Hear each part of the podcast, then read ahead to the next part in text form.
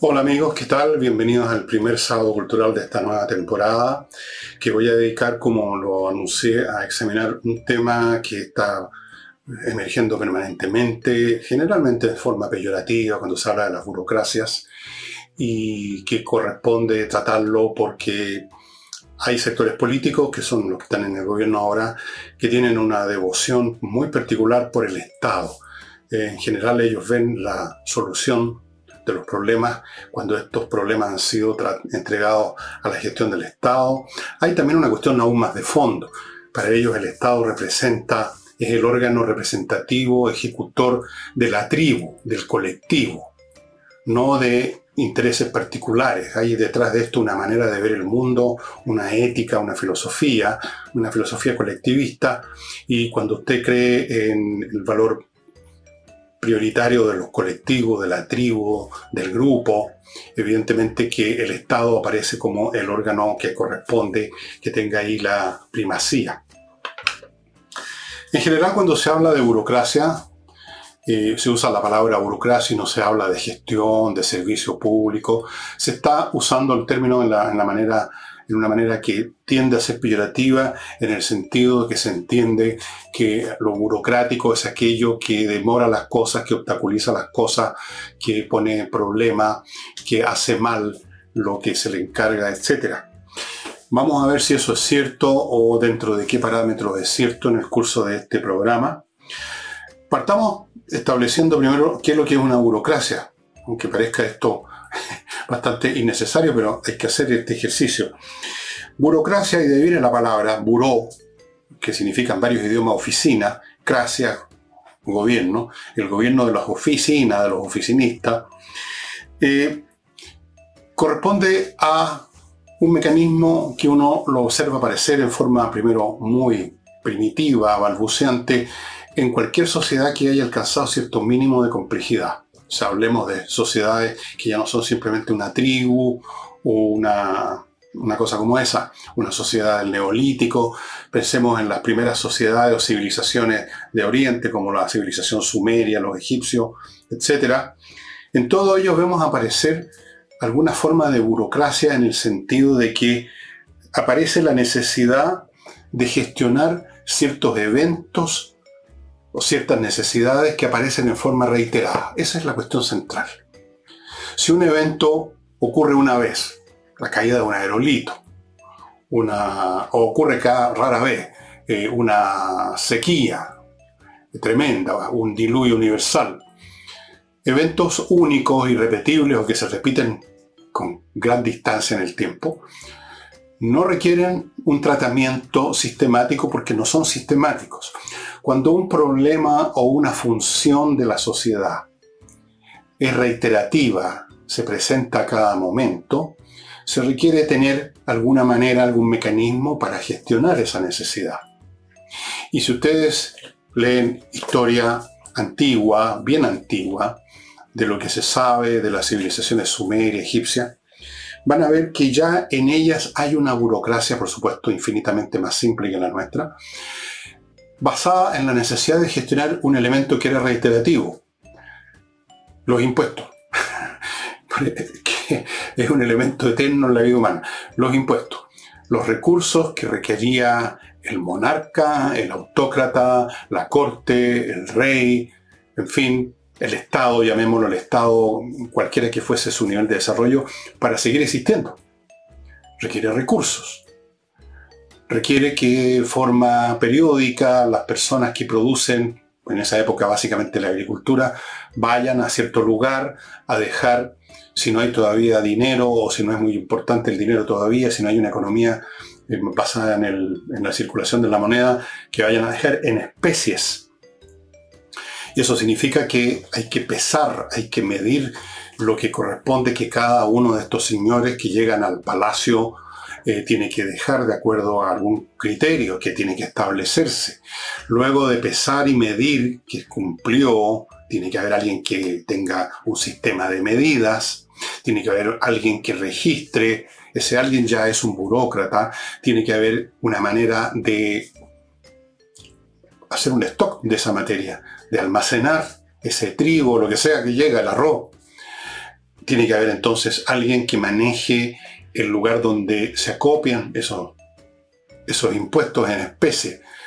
Y si son en dinero, también tienen que registrarse, tienen que guardarse en un cierto lugar, en un cierto tesoro público, más bien dicho, tesoro del monarca. Alguien tiene que vigilar eso, alguien tiene que llevar cuenta. Y todo eso, reiteradamente, periódicamente, todos los meses, todos los semestres, todos los años o cuando sea, pero es un fenómeno periódico.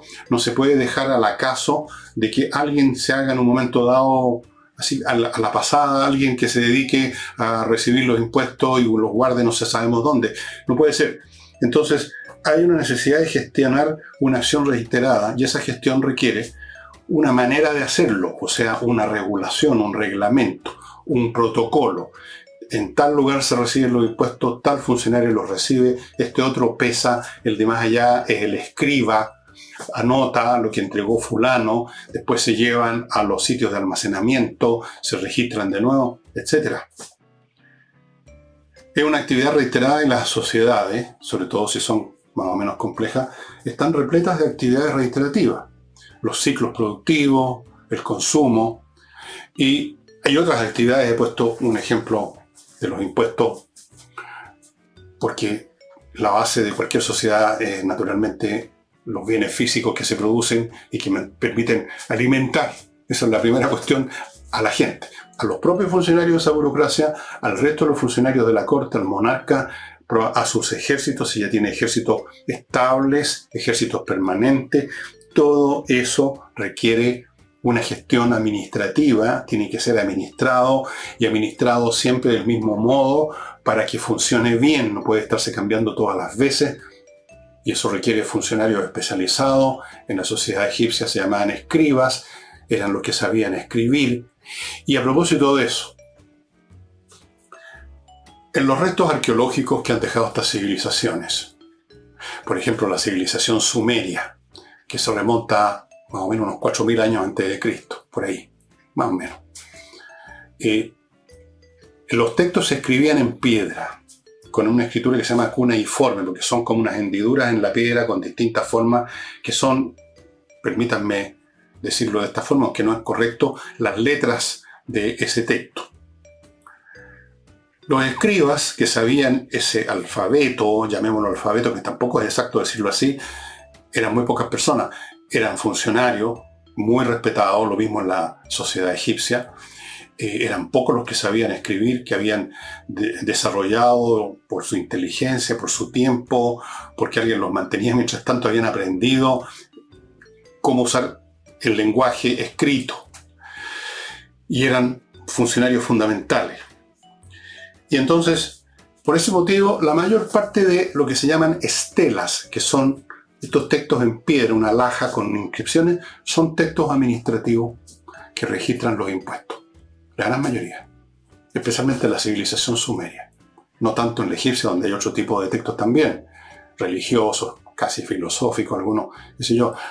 En la civilización sumeria, lo que se ha encontrado, por lo menos, lo que más se ha encontrado, especialmente en recintos estatales, palacios, qué sé yo, son registros administrativos, es decir, registros burocráticos, textos burocráticos.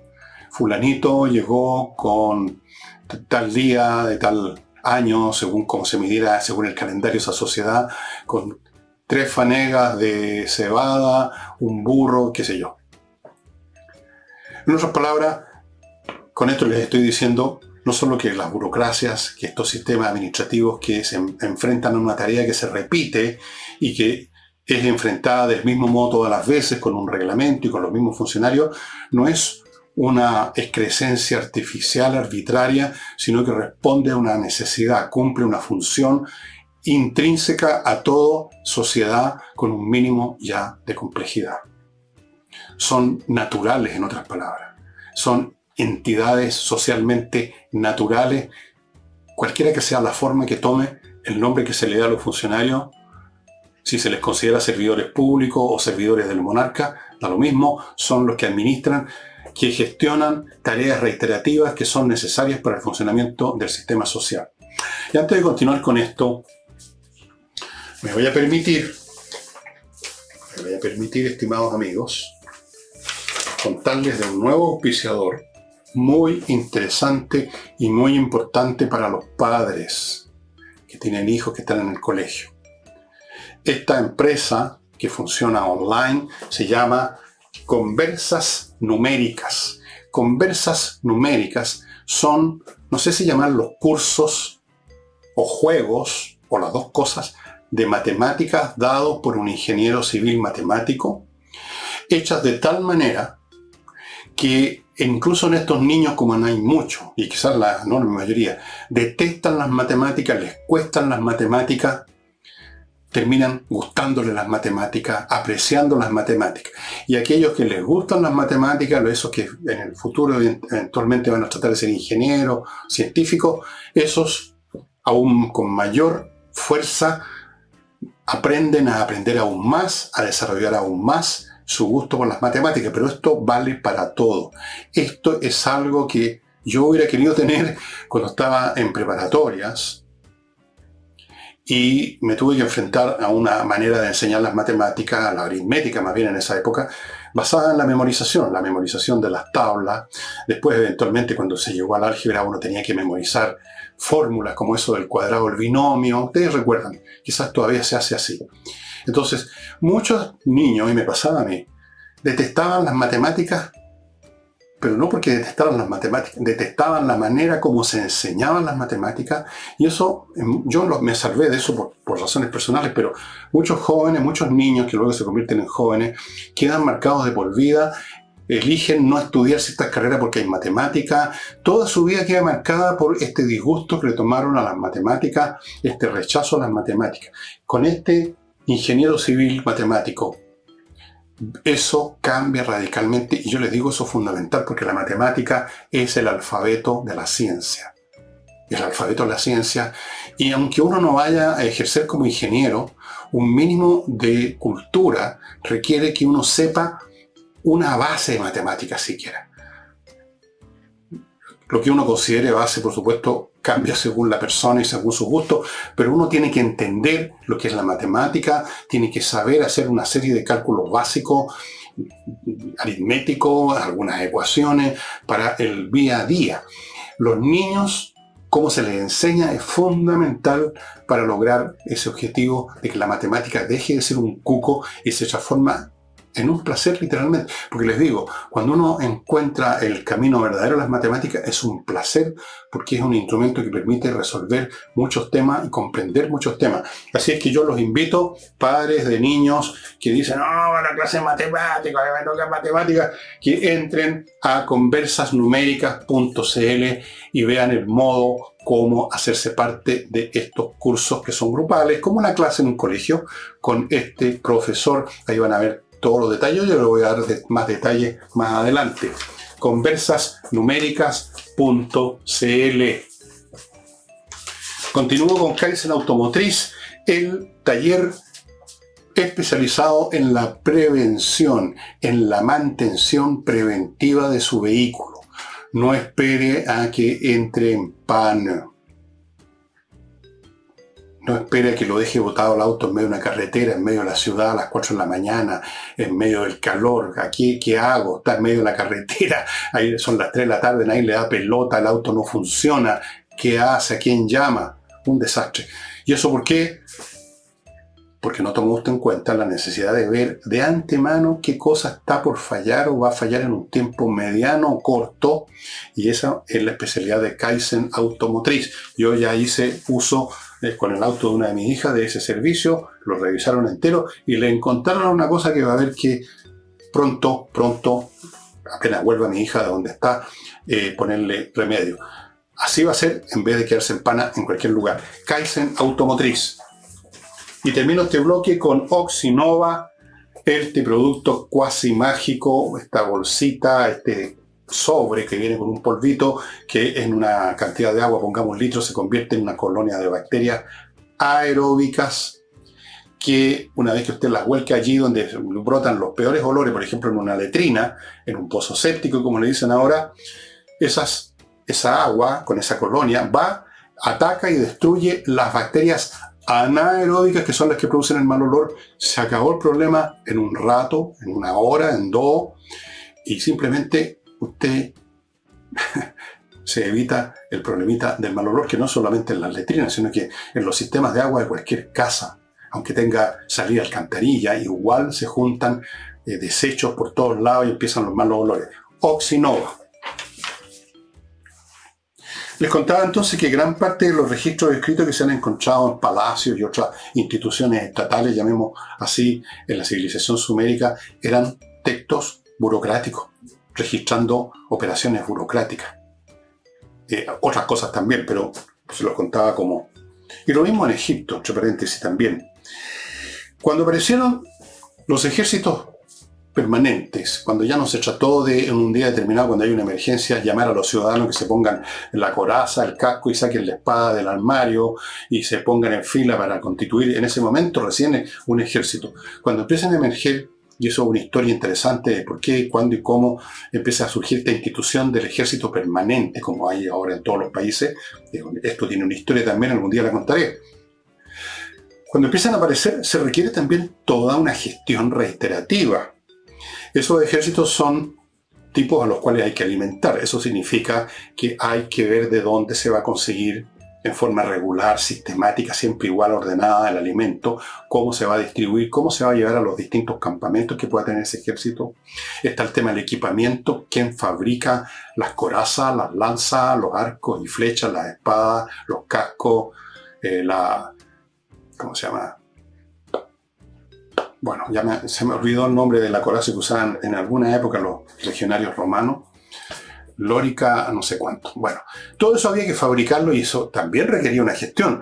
¿Quién fabrica? ¿Cómo se fabrica? ¿Dónde se fabrica? ¿Cómo se consiguen las materias primas para fabricar esas cosas? ¿Quién las trae? ¿Cómo se traen? ¿Dónde se almacenan? Burocracia. Uno de los documentos que ha sido más importante para tener una idea aproximada siquiera de cómo era el ejército romano, del imperio romano tardío, el ejército romano pasó por muchas etapas, tuvo distintos cambios de armamento, de, de, quiénes eran los, sus soldados, de dónde venían, táctica, etc. Pero en el, en el imperio tardío, donde ya era un ejército muy distinto al de las películas que ustedes ven, la principal información la tenemos de un texto burocrático de una organización que se dedicaba a hacer todas estas cosas. Y son, es un texto famoso que ha sido usado por todos los historiadores, que se lo voy a dar el nombre en latín, se llama Noticia Dignitarus, o Dignitatum más bien dicho, Noticia Dignitatum, donde se especifica, si ustedes buscan en Google ese, texto, se especifica eh, cómo se llaman las distintas legiones, dónde están estacionadas, qué pasó, eh, algunos de sus soldados fueron enviados a otra legión o recibieron otro. Todos los detalles del día a día de funcionamiento del ejército romano están en la noticia dignitatum un texto burocrático. Había una burocracia que organizaba toda la mantención, funcionamiento, el reclutamiento que se hace con los decesos, el pago, el salario de los soldados, no solamente la alimentación, el equipamiento, eh, el movimiento de los oficiales, los ascensos, los castigos, todo. ¿Por qué? Porque tener ejércitos y mantenerlos era una necesidad social sobre todo en esa época final del imperio, cuando estaba acosado por tribus y bandas bárbaras por todos lados. Entonces había que tener un ejército permanente y eso suponía tareas permanentes, frecuentes, reiterativas y eso supone entonces una burocracia. Por esta razón, a lo largo de la historia, en la medida que las sociedades se hacen más complejas y aparecen nuevas actividades y nuevas necesidades y nuevos problemas, el Estado se hace más complejo en el sentido de que sigue habiendo un monarca o un emperador, pero se requieren más funcionarios para atender esas nuevas tareas más complicadas y empieza a crecer el aparato burocrático. Y eso podríamos decir una de las leyes, una de las grandes leyes de funcionamiento de la burocracia que crecen, crecen, crecen y crecen, en parte porque crecen las tareas que se les asignan o que son necesarias, y en parte por otras razones que ya vamos a ver un poquito más adelante. Crecen entonces las funciones, crecen las burocracias. Volviendo a Roma, que es un tema que conozco un poco mejor, si ustedes comparan cómo era la burocracia en la época de la República o, del primer, o de los primeros años del Imperio con Augusto, Tiberio, toda esa gente, y cómo era al final, la diferencia es enorme. La cantidad de funcionarios era mil veces más grande. Las tareas eran enormemente complejas. La burocracia del Imperio Romano a finales, ya los siglos 4, 5, 3, 4, 5, 2 incluso, era impresionante. Había un funcionario para cada cosa. En la corte había el esclavo que era un funcionario, era un funcionario, que se le pagara o fuera un esclavo o no da lo mismo, pero cumplía una función dentro de una burocracia. Había el que le ponía los calcetines, digamos, y el que le sacaba los calcetines al emperador. El que se encargaba de tal cosa el que se encargaba de miles, solo en la corte. El aparato militar era mucho más complejo. Los cargos, eh, los rangos, todo absolutamente determinado, detallado, a un nivel que yo les voy a mostrar un libro para los interesados en eso, donde ustedes van a poder ver a los niveles de, no sé si perfeccionamiento o de crecimiento tumoral a que llegan las burocracias. Cuando crecen las sociedades, crecen los problemas, crecen las tareas y crecen también otras funciones ya no relacionadas con la utilidad de la sociedad, sino que con la utilidad del política, o sea, con la necesidad de mantener a ciertos grupos asociados al poder para mantener ese poder, y empieza a convertirse en la burocracia también en un botín, en un lugar donde uno pone gente que sea leal con uno, independientemente que estén cumpliendo una función que vale la pena. Eso es lo que se llama el burocratismo, eso es lo que todo el mundo reclama todo el tiempo, exceso de burocracia, viene de ahí.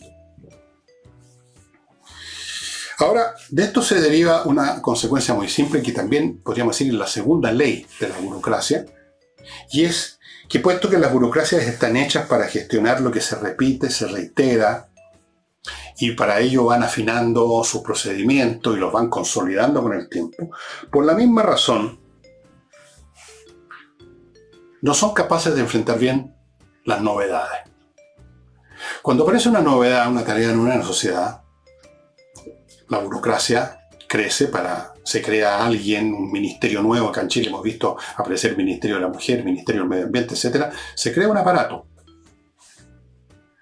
Pero el problema mismo por el cual se creó el aparato tampoco se queda estático, se complica, lo hemos visto aquí con los temas de medio ambiente, las complicaciones que han habido, y puesto que esto fue organizado de, de tal manera que los temas se enfrentan de tal manera, así, así o asá, y hay funcionarios que cumplen una parte específica de cada una de las etapas de esa función.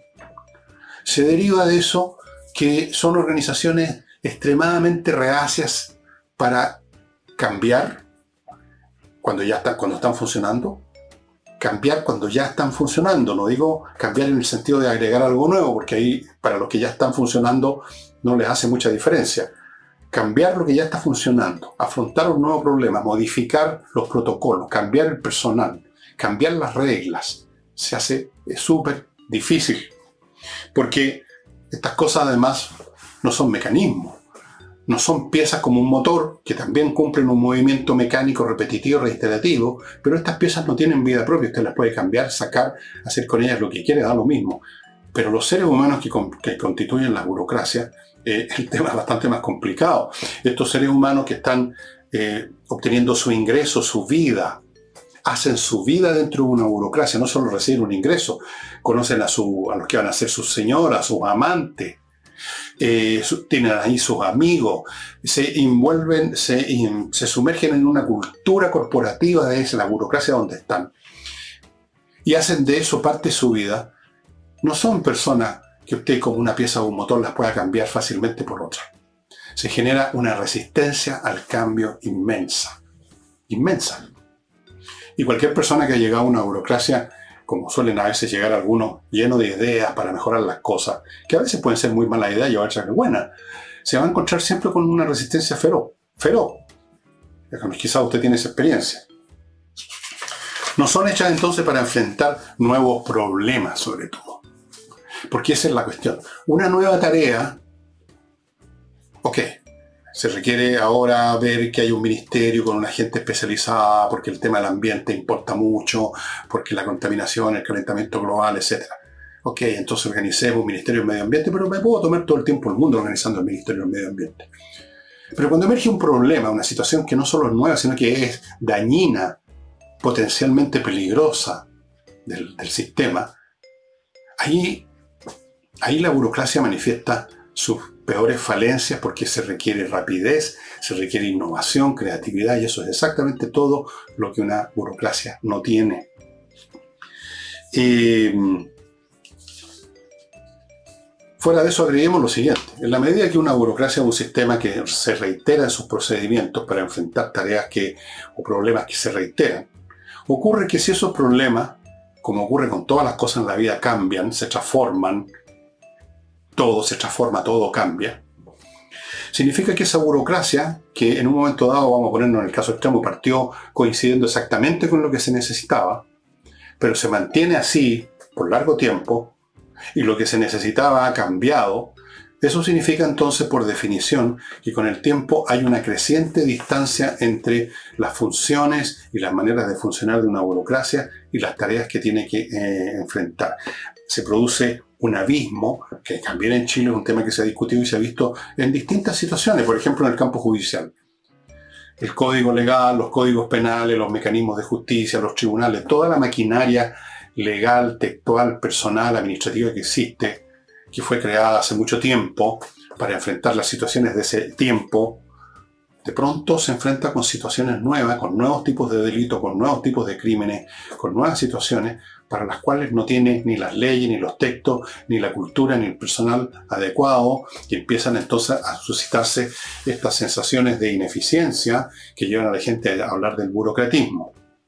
Y eso también es con, natural, no, no una cosa gratuita, no una mala voluntad de alguien, es un resultado natural de una burocracia que le suceda eso por la forma como está hecha y por la manera como funciona el mundo. El mundo cambia y la burocracia es eficaz en la medida que no cambie, que haga todas las veces la misma cosa para que la cuestión funcione regularmente. Entonces ahí se produce de forma natural una contradicción.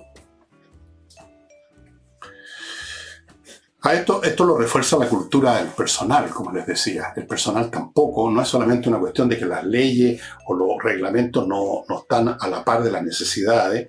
Las leyes y los reglamentos son interpretados, comprendidos y ejecutados por personas que tienen un interés creado en ojalá seguir funcionando igual, porque en primer lugar eso es lo más cómodo para los seres humanos, la rutina. No tienen que enfrentar cosas nuevas todos los días. Entonces, la resistencia a adaptarse a los nuevos problemas es enorme. Entonces, toda burocracia eventualmente termina siendo disfuncional, inevitablemente, por una cuestión intrínseca a sus estructuras, no por mala voluntad, no porque el personal es malo, simplemente está en la naturaleza de esas estructuras. Em,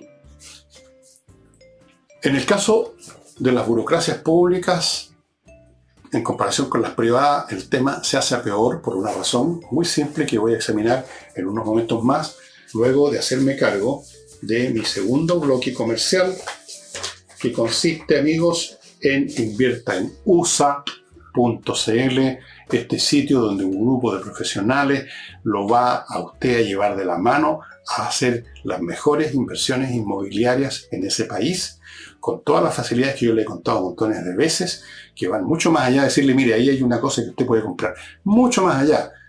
Incluso le gestionan el tema con los bancos norteamericanos, le pueden conseguir una visa de residencia, montones de servicios que usted no va a encontrar en otra parte, en inviertaenusa.cl. Continúo con AutoWolf, que yo, yo creo que voy a, voy a llamarlos pronto para que traten de renovar un poco mi, mi vehículo personal, que realmente es una antiguaya, está muy feo está groseramente feo. Autowolf.cl van a su casa y en 24 horas le dejan la carrocería de su auto como nueva.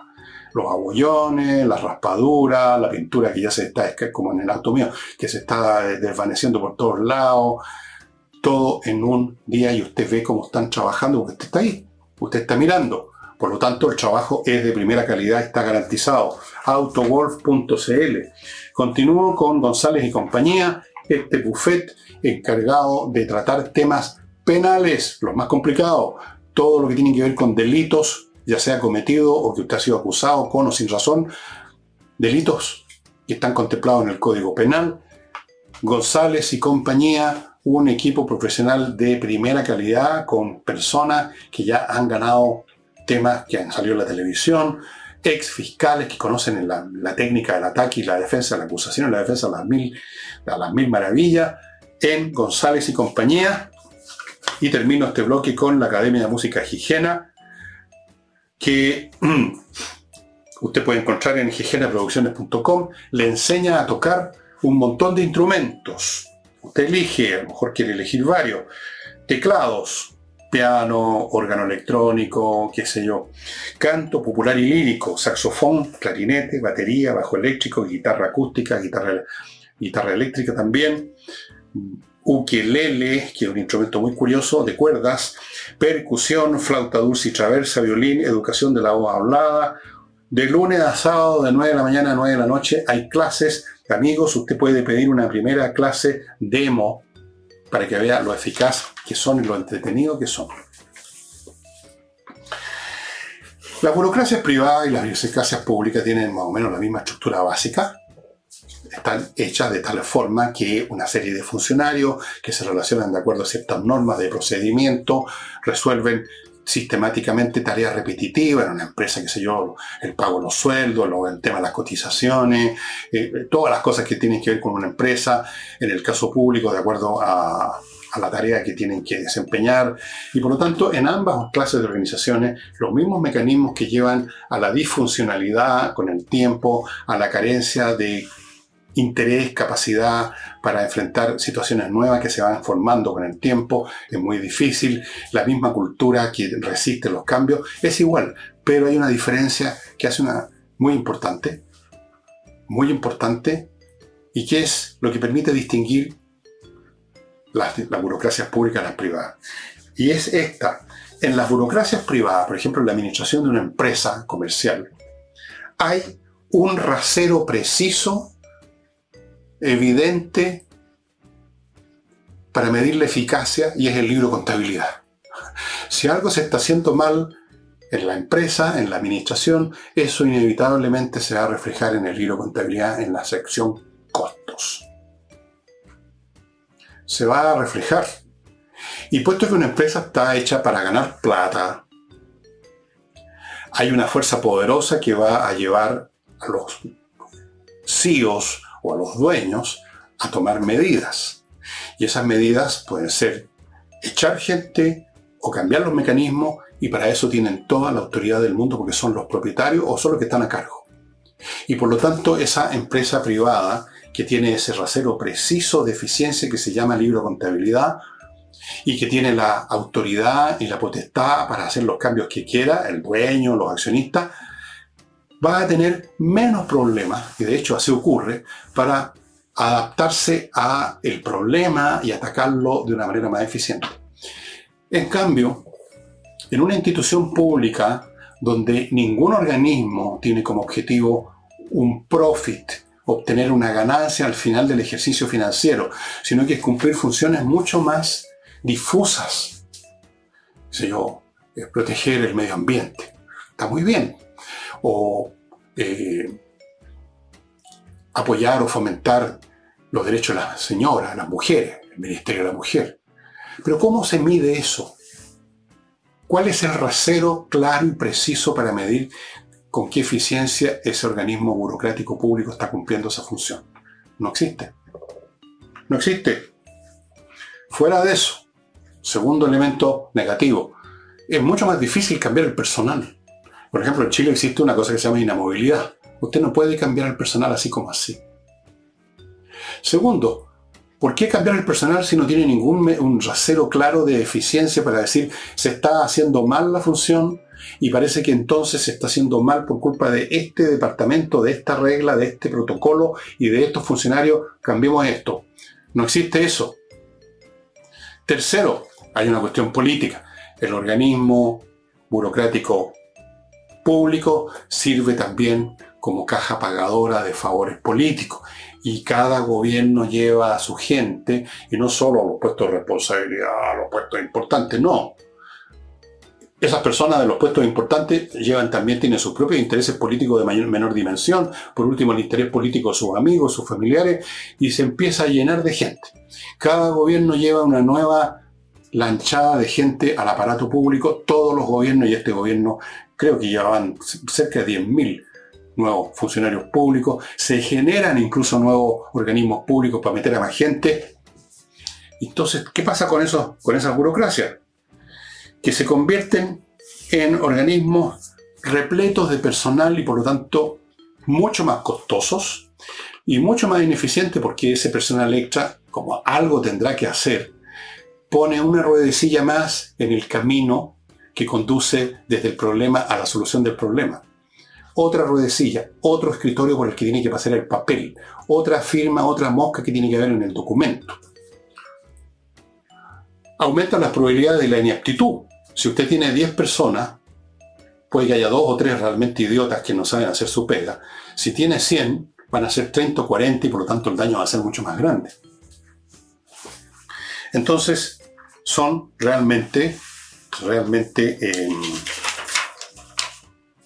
ineficientes. Por ese motivo, estructural una vez más. Esto no tiene que ver con la bondad o maldad, con la estupidez o inteligencia de los mandamases del país, del Estado. Así funcionan las burocracias públicas, simplemente. No solamente con los problemas que ya mencioné, que son generales a toda burocracia, sino que con estos agregados no tienen manera de medir precisamente la eficiencia, por lo tanto no tienen manera de medir la eficiencia de sus funcionarios y de sus reglas, es más difícil mover al personal y además no se lo mueve porque hay una consideración política. Ese personal que usted quiere echar resulta que tiene derecho a voto y mañana no va a votar por usted si lo echa. Se va a convertir en un uno de esos que hablan de los despidos masivos, se va a convertir en un opositor, se va a convertir en un enemigo político. Así que no los toquemos.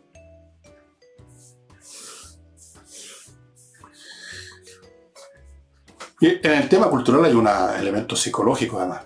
¿Cuál es el motivo principal de todo funcionario de una burocracia? Conservan la pega. En el caso de las empresas públicas, el asunto es más potente porque el resultado final es tanto, tan impreciso, tan inmedible, que se pierde de vista. Si lo estoy haciendo bien, lo estoy haciendo mal, estoy siendo, haciéndole un servicio al país o soy solamente un lastre, no sé, no está claro. Pero mientras tanto sí tengo claro que quiero seguir cobrando mi sueldo a fin de mes. Y eso significa que yo voy a tratar de tomar la menor cantidad posible de riesgos. Yo alguna vez he dado un ejemplo, y esto corresponde a una burocracia privada. Cuando yo trabajé en una agencia de publicidad en McCann Erickson, me tocó eh, ver la cuenta publicitaria de un muy grande banco del país. Y uno le hacía proposiciones a los ejecutivos del banco acerca de las campañas publicitarias, el texto, lo que fuera. Y ellos tenían que ver si les parecía bien o no. Algunas veces los documentos, los textos, volvían con 15 moscas, habían pasado por 15 funcionarios. ¿Por qué? Porque cada funcionario se está preocupado de no perder la pega como primera tarea de su vida en esa organización. Entonces, su primera tarea es no meter la pata o no ser visible si la pata se metió, que no quede claro quién la metió. Entonces, para no meter la pata, lo el primer impulso hace un reflejo condicionado del burócrata es traspasarle la responsabilidad a otro.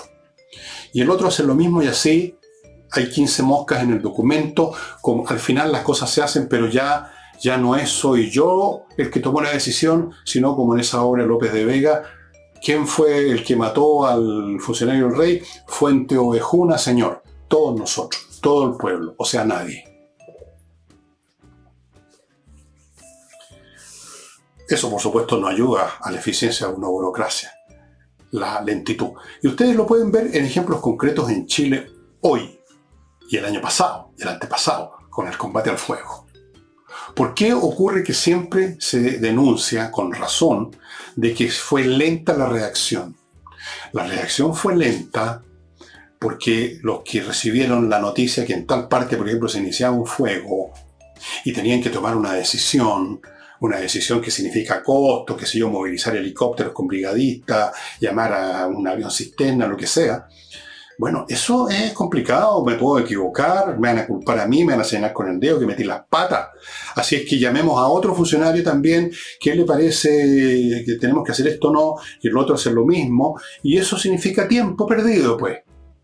Por eso que siempre las reacciones de la burocracia pública son extremadamente lentas, porque nadie quiere hacerse responsable, nadie quiere aparecer como el que tomó la decisión final se espera que la decisión final esté muy al final, lejos, y que en el proceso de llegar a ese final hayan muchos involucrados y por lo tanto nadie personalmente esté involucrado.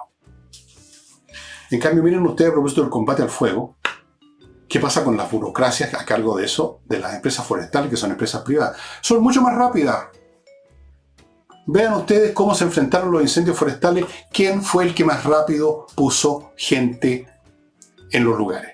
¿Quién fue el que más rápido puso a volar aviones cisterna? ¿Quién fue el que tenía el sistema, digamos, más eficiente de vigilancia? ¿Quién fue el que reaccionó con más rapidez? Las empresas forestales. ¿Por qué? Volvemos a un punto que ya hicimos, porque ahí esa burocracia tiene un rasero de medidas recontra claro y preciso, que es el libro de contabilidad, que en este caso era equivalente a la cantidad de pinos que, o árboles que iban a ser destruidos por el fuego, que significaban un costo, significaban una pérdida económica para la empresa, obviamente. Por lo tanto, ahí la forma como funciona la burocracia, a pesar de todos los, defectos que de todas formas tienen las burocracias privadas, son mucho menores que en las públicas porque está este rasero de medidas y porque hay un jefe, un dueño, que puede tomar medidas inmediatas, entre ellas despedirlo usted por penca. Y eso no pasa en la administración pública. ¿Recuerdan ustedes durante la administración de la señora Bachelet todas las demoras burocráticas que hubieran con el tema del supertanque que ni siquiera le iba a costar un peso al Estado chileno. ¿Se acuerdan? Nadie tomaba la decisión, ¿no? Porque el avión es yankee, esta cosa medio imperialista, que no, o que vamos a quedar nosotros. Se daban 20.000 vueltas los burócratas a cargo de distintos niveles, algunos de bastante alto nivel dentro del Estado. Y la cosa se demoró y se demoró y se demoró y cuando el avión llegó ya muchos incendios que podían haber sido controlados mucho antes seguían cascando.